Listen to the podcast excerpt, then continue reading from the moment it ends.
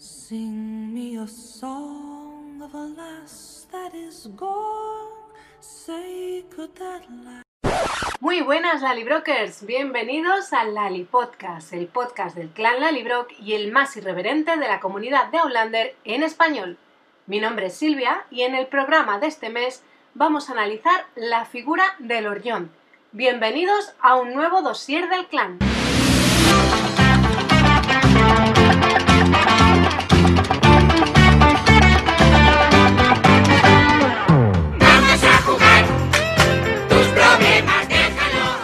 Fin estamos de vuelta con nuestros Lali Podcast tras la emisión de la sexta temporada y de las vacaciones de verano. Y para volver a entrar en la rutina os traigo un dossier sobre el Orllón, el personaje que más veces aparece en las novelas de Diana, incluso más que Jamie, y que además está considerado como uno de los más complejos. ¿Preparados para conocer su personalidad, su historia, su relación con Jamie? ¡Vamos allá! I seem to have through time. El 14 de junio de 1729 nacía John William Bertrand Armstrong Gray, aunque depende con quién trate, tiene varios nombres.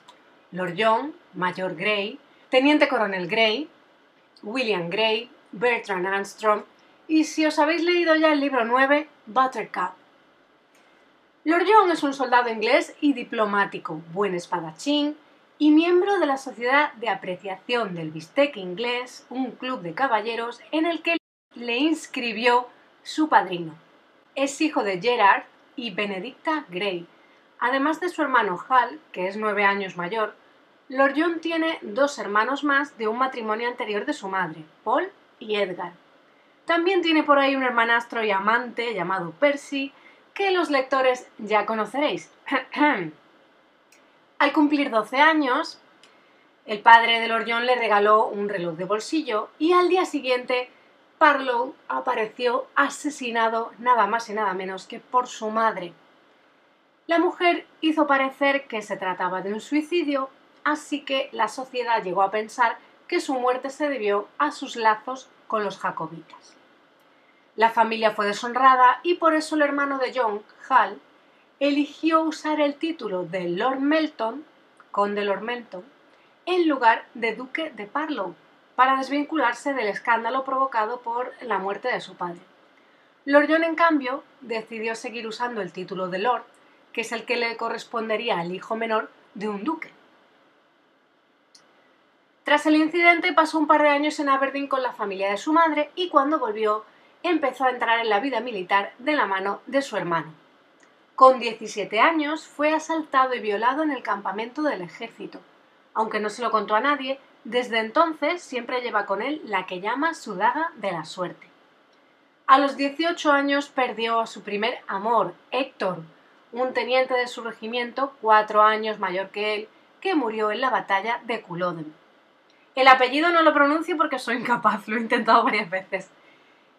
Por cierto, la aparición de Héctor estaba prevista para la tercera temporada de la serie, pero la escena acabó eliminada durante el montaje y pasó directamente al DVD Blu-ray.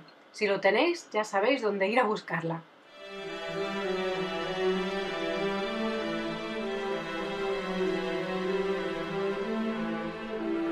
Dejando atrás el origen del Orllón, que da para mucho más, pasemos a su descripción física. Porque vamos a ver, en las novelas se le describe como un hombre de huesos finos, rubio de ojos azules, con largas pestañas, piel clara y 1,68 de altura, que al lado de Jamie es un poco tapón.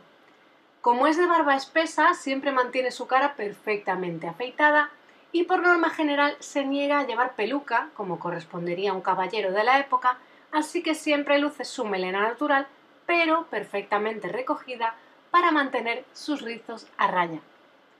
Como soldado que ha sido toda su vida, su cuerpo tiene varias cicatrices, al igual que Jamie.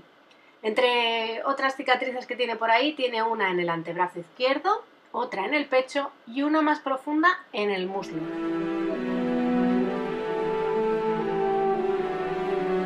Sobre su personalidad, me he llevado algunas sorpresas haciendo esta investigación para el dossier. Ahora os explico. En general a Lord John se le considera un fiero comandante en el campo de batalla, aunque a veces puede actuar de forma precipitada. Claire lo describe como un hombre de honor sobre todas las cosas, pero también es sensible y amable. Por supuesto es encantador e inteligente y admira y respeta a las mujeres. Como homosexual que es en una época en la que te pueden matar por ello, Lord John sabe muy bien cómo comportarse para ocultar su atracción por los hombres y también es bastante perceptivo, es decir, es bastante observador cuando se trata de calar el carácter o el comportamiento de los demás. Y como curiosidad, ya que en Outlander es un tema que suele estar muy presente, este de las religiones, con esto de papistas, presbiterianos, metodistas y demás, Lord John pertenece a la iglesia anglicana. Pero ahora vamos al conflicto que tengo yo aquí con el asunto de su personalidad. ¿Cómo lo define Diana? Bueno, pues en Aulandis Companion, uno de estos libros eh, que amplían los contenidos de la saga, los listados de personajes, el pasado familiar y demás, bueno, pues en Aulandis Companion, creo que era el volumen 2, Diana describe el carácter de Lord John como inflexible o despiadado, según como queráis traducir la palabra inglesa ruthless. Una cualidad que dice que eh, ya la tiene su hermano en todo su esplendor, así que él, como es el pequeño, pues eh, la tiene bajo control. También ha tenido el buen sentido Lord John de liberar su capacidad para la violencia en el campo de batalla. Diana lo describe como muy impulsivo, pero como suele actuar por motivos decentes y es rápido en sus percepciones y acciones, esto no suele causarle grandes problemas en general. También es vulnerable a la atracción sexual que le provoca la violencia, y en esta descripción que nos da Diana va haciendo referencia a capítulos de su saga, en este caso eh, de la Hermandad de la Espada. Sin embargo, se avergüenza de ceder a esta atracción sexual. Es decir, que el Orión tiene sus defectos, ¿no? pero también es muy consciente de sí mismo. Y esto se debe sin duda a su doble identidad. Tiene que saber quién es realmente, sobre todo porque el mundo nunca puede saberlo, ¿no? debido a su orientación o su condición sexual, digamos y esa conciencia que tiene de sí mismo generalmente lo protege de dar pasos en falso, aunque no siempre. Pero si hay algo en lo que sin duda coincido con Diana es que eh, a Lorión, sin importar lo que haga o dónde esté, hay cositas que, a las que es muy fiel.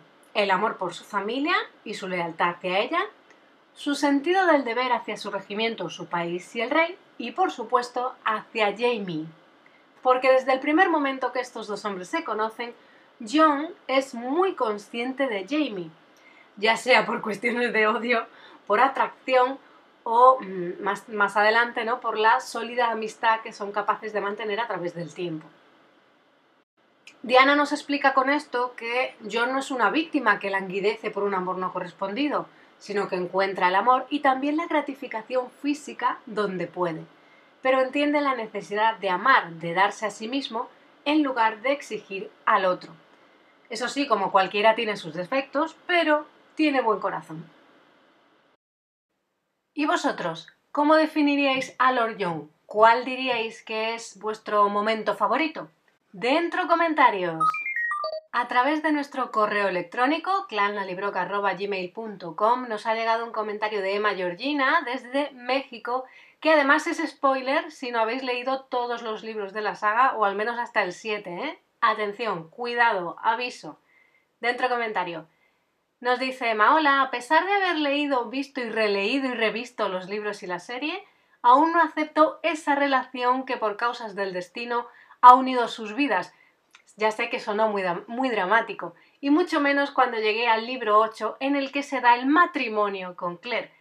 Nada más no me lo creo. ¿Cómo es que si has dado todo, todo, de verdad todo por el amor de tu vida, en un lapsus tan tonto vas y te casas con el amigo homosexual y eterno enamorado de tu marido? La verdad es que me dio algo al pasar por esa parte. Y que conste que no tengo nada contra las personas de otros géneros, pero es algo que no me cuadra. Por otra parte, Lord John Grey ha sido una amistad que le ha salvado la vida a Jamie, lo sacó de la cárcel, le dio un trabajo, le guardó su secreto llamado William, etcétera, etcétera.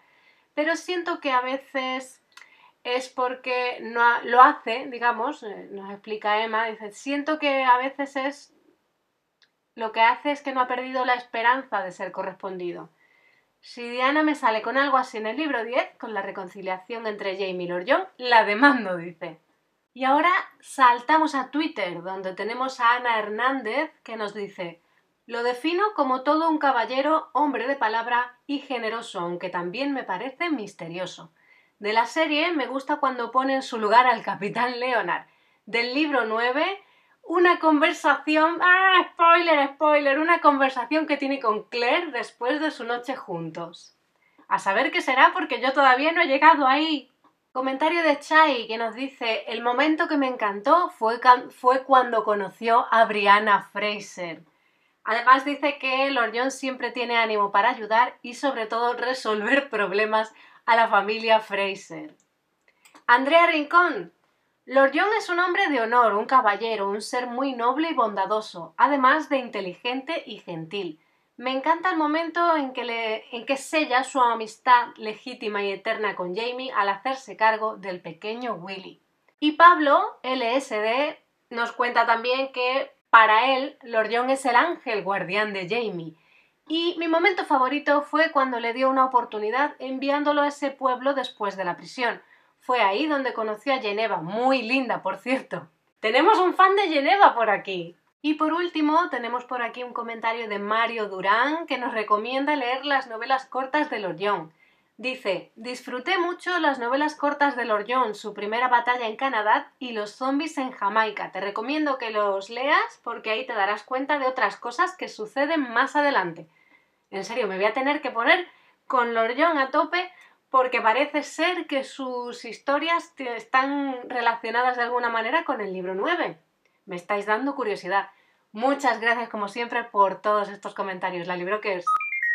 Por cierto, hablando de la sexualidad de Lord John, Diana ha sugerido en alguna ocasión que es casi seguro que su hermano Hal conoce su preferencia por los hombres, pero que como hermanos que son, educados y demás, ¿no? con título y estas cosas, nunca hablarían del tema entre ellos.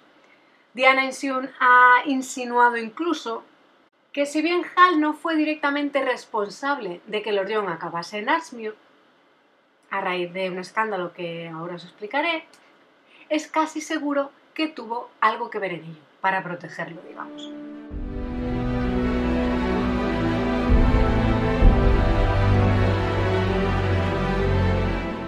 Uno de los puntos más destacados de la biografía de Lord John es sin duda su relación con Jamie, que se va desarrollando a lo largo de los años.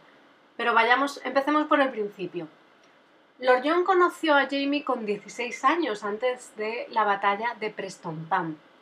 Era uno de los soldados del regimiento que comandaba su hermano, pero Lord Melton no quería que John entrase en combate tan joven, así que intentó mantenerlo al margen de las batallas. Sin embargo, él quería demostrar su hombría, digamos, e impresionar a su primer amor, a Héctor.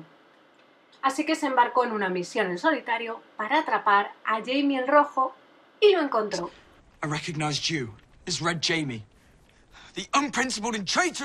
Resulta que el salvaje escocés tenía secuestrada a una mujer inglesa y John se sintió en el deber de salvarla, aunque él no tenía ni idea que esa mujer era su esposa precisamente. Escena que ya recordaréis de la segunda mitad de la segunda temporada. Hasta ese momento Lord John no había intentado matar a nadie antes, así que su enfrentamiento no sale precisamente bien para él, acaba con un brazo roto, aunque, lejos de reírse de él, Jamie lo respeta por su valor. En aquel entonces, además, Lord John se presenta ante Jamie usando su segundo nombre como forma de, de ocultar su identidad, además de fingir el acento lo que da una idea, pues oye, de lo bien entrenado que está, de lo estratega que es, nos da también pinceladas de su personalidad. Después de aquel primer encuentro, los John y Jamie no vuelven a verse hasta unos 10 años después. Situémonos, estamos en Ashmere, prisión a la que Lord John llega como alcaide y Jamie está como prisionero. That's how it's done. William Gray, second son of Viscount Melton. Digamos que a Lord John, como ya os he avanzado antes, lo desterraron a la prisión para escapar del escándalo que se estaba formando en Londres por su homosexualidad y por relacionarse con un tal George Everett. John y Jamie mantuvieron una relación cordial bastante buena en esta época gracias a las noches que pasaban de cena y ajedrez, hasta que John se vio superado por sus sentimientos hacia Jamie y cuando hizo el primer avance, Jamie lo rechazó de pleno. Lo que evidentemente afectó a su relación dado los antecedentes que ya conocemos de Jamie con Blackjack y que Lord John en ese entonces pues desconocía.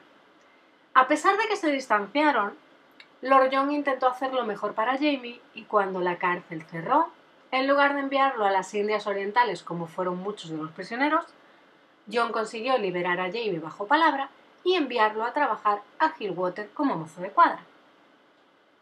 Seguro que seguís perfectamente esta línea temporal porque la hemos visto en televisión.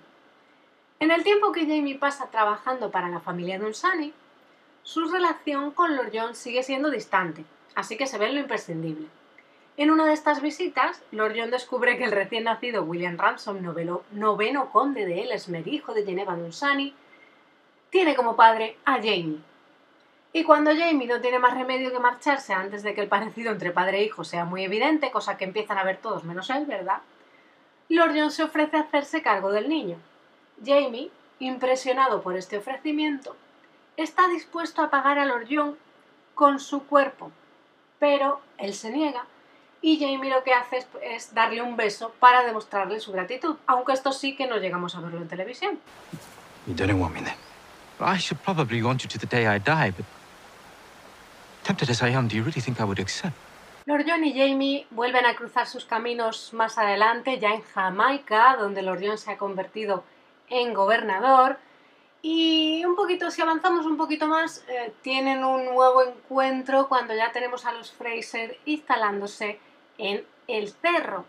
En esta época ya vemos que la relación que mantienen es bastante más cordial, más fluida, ya se ha derretido el hielo que se instauró entre ellos en, en Arsmuir, que han estado intercambiando cartas, enviándose productos, y es durante esta época donde vemos además a Lord John relacionarse con otros miembros de la familia.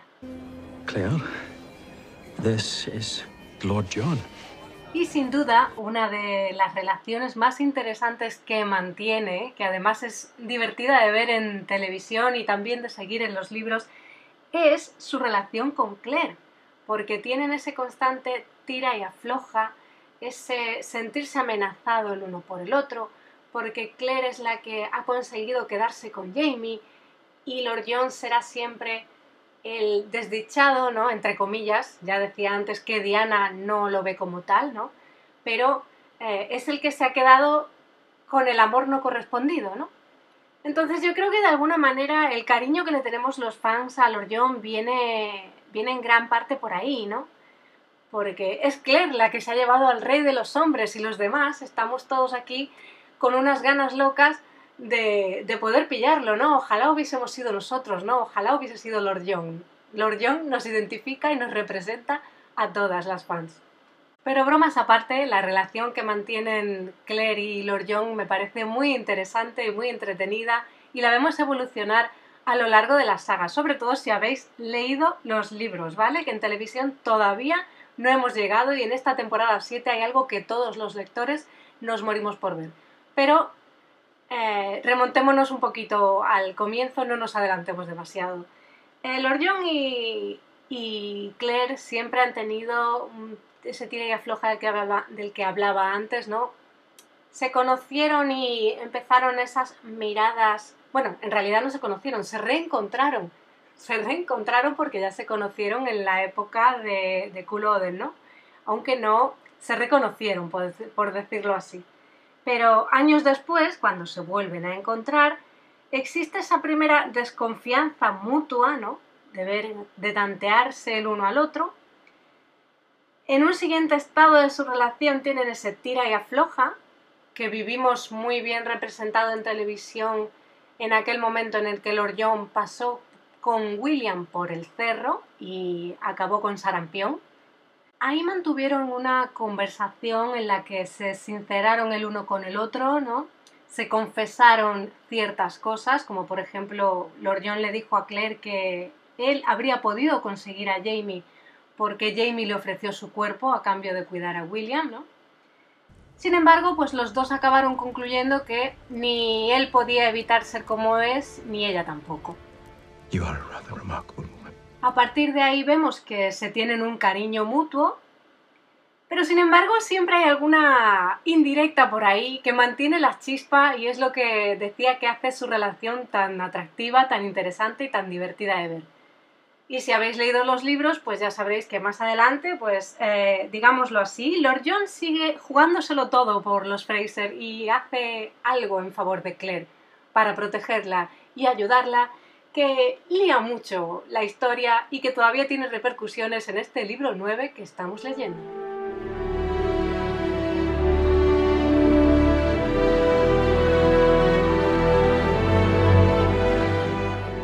Relación que me gusta y que gana muchísimo en su versión televisiva es la que Lord John mantiene con Brianna, porque además me parece que los actores David Berry y Sophie Skelton tienen una química especial, tienen una magia, un compartir de miradas, tienen algo ahí, lo han encontrado. Lo que sea que hace que la química eh, surja, ellos lo tienen. Y me parece que es una relación también muy bonita de ver, muy divertida, porque Brianna nos da esos momentos ¿no? de querer chantajear a Lord John y Lord John que es que no se lo puede creer, que no sabes lo que pensará tu padre, cómo me propones estas cosas de que nos casemos, ¿no? Y sin embargo, eh, al margen de lo que Brianna se la juega, Lord John está también dispuesto a proteger a Brianna porque sabe que es hija de Jamie, ¿no? Entonces es una prolongación de Jamie igual que Claire.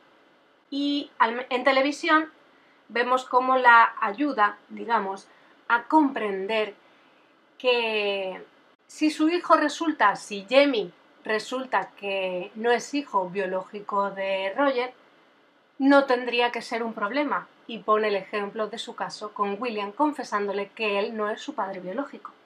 Una conversación también que mantienen que es muy bonita de ver. Why are you are your father's daughter that sudden? Look, I don't want any of your money.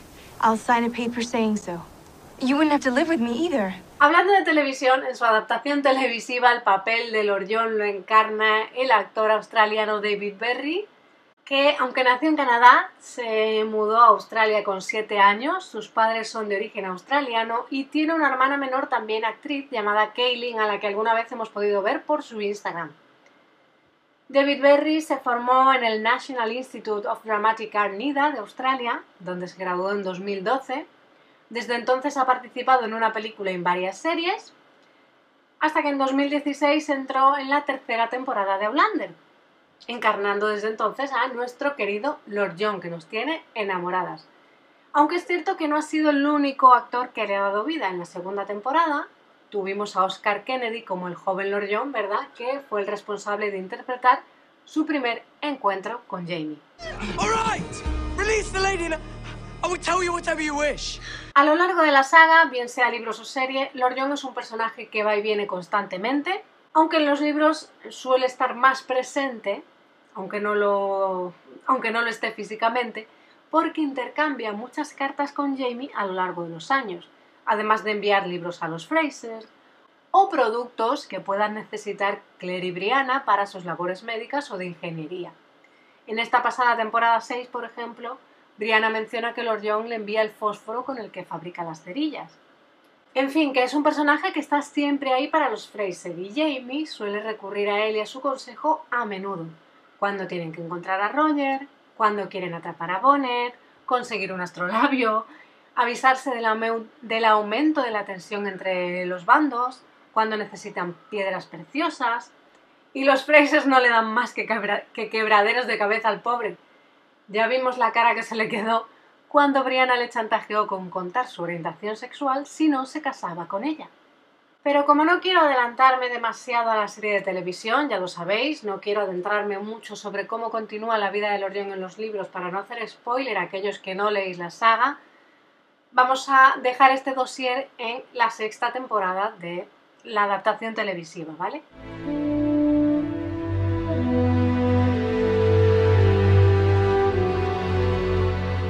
En esta sexta temporada, que hemos visto reducida por la pandemia y también por el embarazo de Katrina, Lord John solo aparece en Give Me Liberty o Dame Libertad, el quinto episodio. A estas alturas de la trama, el nuevo gobernador está preocupado porque Jamie parece dar a entender en sus cartas que cambia de bando.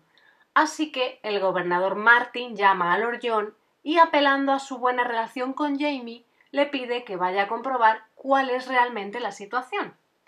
Lord John está convencido de que no puede ser. Jamie tiene su juramento a la corona, sus tierras gracias a Tryon. Pero cuando llega a Wilmington para participar en el acto lealista con Flora MacDonald, John descubre que Jamie está tratando con los hijos de la libertad, con quienes planea reunirse, y además le pide a Lord John que retrase la llegada de los británicos para ganarse la confianza del grupo. Una petición que causa una grieta importante en su relación.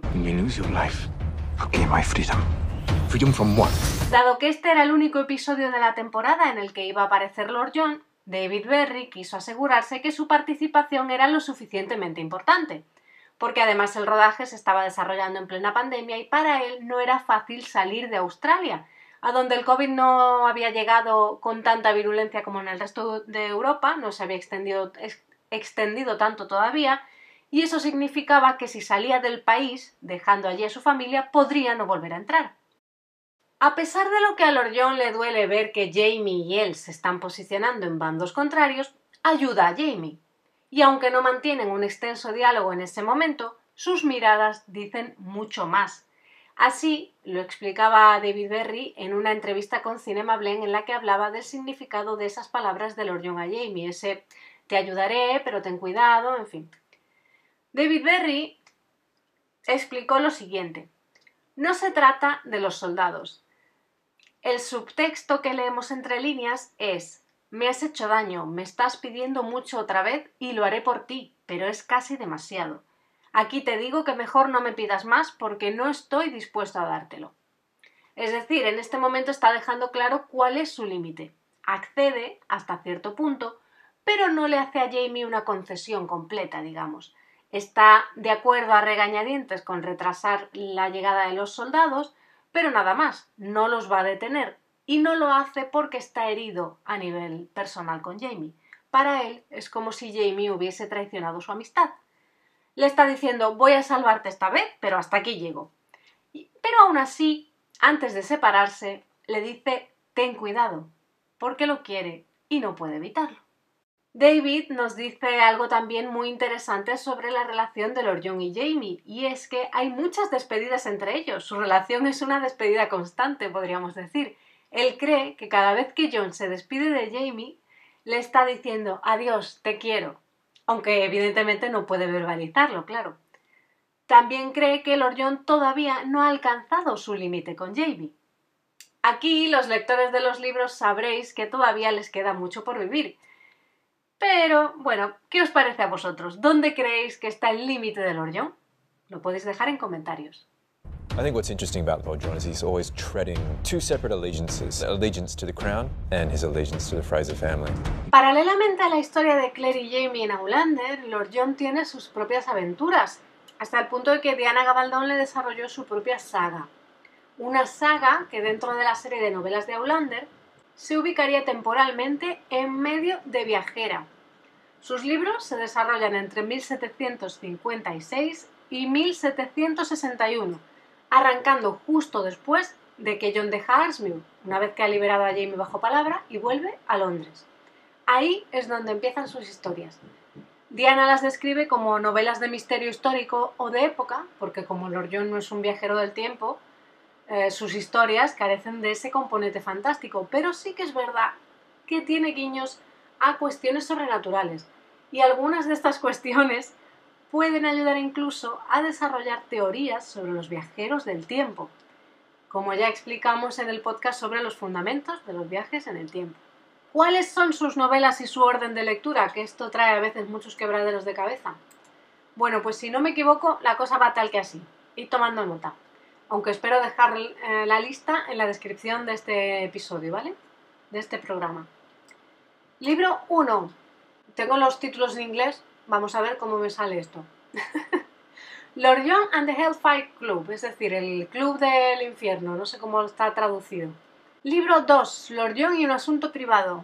3. Lord John y el súcubo. 4. Lord John y la hermandad de la espada. 5. Lord John y el, soldado embrujado. Libro 6. El prisionero escocés. 7.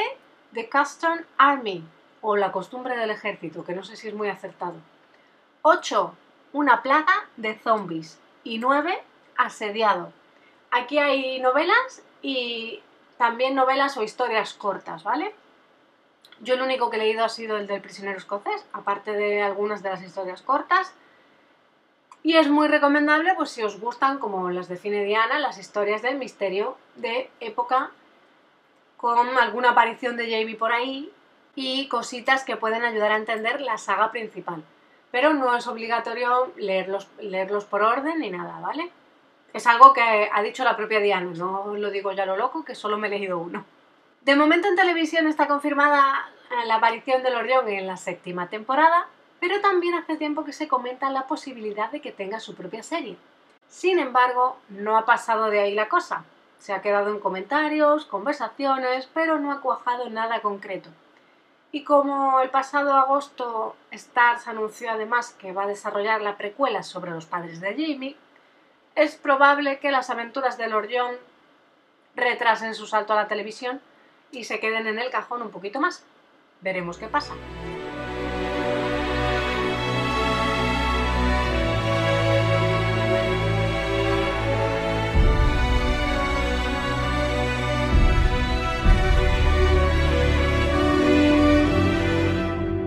Pues hasta aquí ha llegado nuestro pequeño dossier del Orión. Como decía al principio, es uno de los personajes más complejos de Diana. Es evidente que daría para mucho más, pero para no hacer spoiler a, a los no lectores, vamos a quedarnos con esta introducción en la que hemos repasado un poquito su origen, historia, personalidad y más adelante siempre podemos añadirle un nuevo capítulo, ¿verdad? Muchas gracias como siempre por estar al otro lado y por participar. Espero que os haya gustado. Sabéis que encontraréis este podcast en diversas plataformas, desde YouTube o iVoox hasta Spotify. Y en cualquiera de ellas podéis dejar vuestra valoración y vuestros comentarios. Bienvenidos una vez más a esta cuarta temporada del Lali Podcast. Nos escuchamos el mes que viene en un nuevo programa. Adiós.